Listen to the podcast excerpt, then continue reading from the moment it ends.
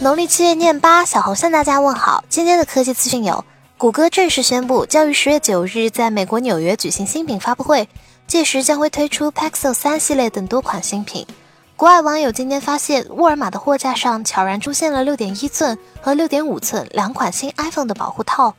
摩托罗拉昨晚推出新机 P 三十 Play，搭载骁龙六二五加五点八六寸刘海屏。后置 logo 指纹，配备四加六十四 GB 存储组合，前置八百万，后置一千三百万加两百万像素双摄，三千毫安电池，运行 ZUI 四点零，售价一千八百九十九元。今天网上流出了诺基亚五摄真机的谍照，与之前外媒曝光的渲染图基本一致。网友刚刚曝光了魅族十六 X 的跑分图，十八万加的成绩比骁龙七幺零平均高出不少，难道是黄章特供版？今天有网友曝光了华为 Mate 二十系列的外形谍照，其中 Mate 二十采用水滴屏设计，而 Mate 二十 Pro 则是双曲面刘海屏。一同曝光的还有 Mate 二十 Pro 的工程机，虽然带着厚厚的保护套，但依然能看出是刘海屏和窄下巴设计。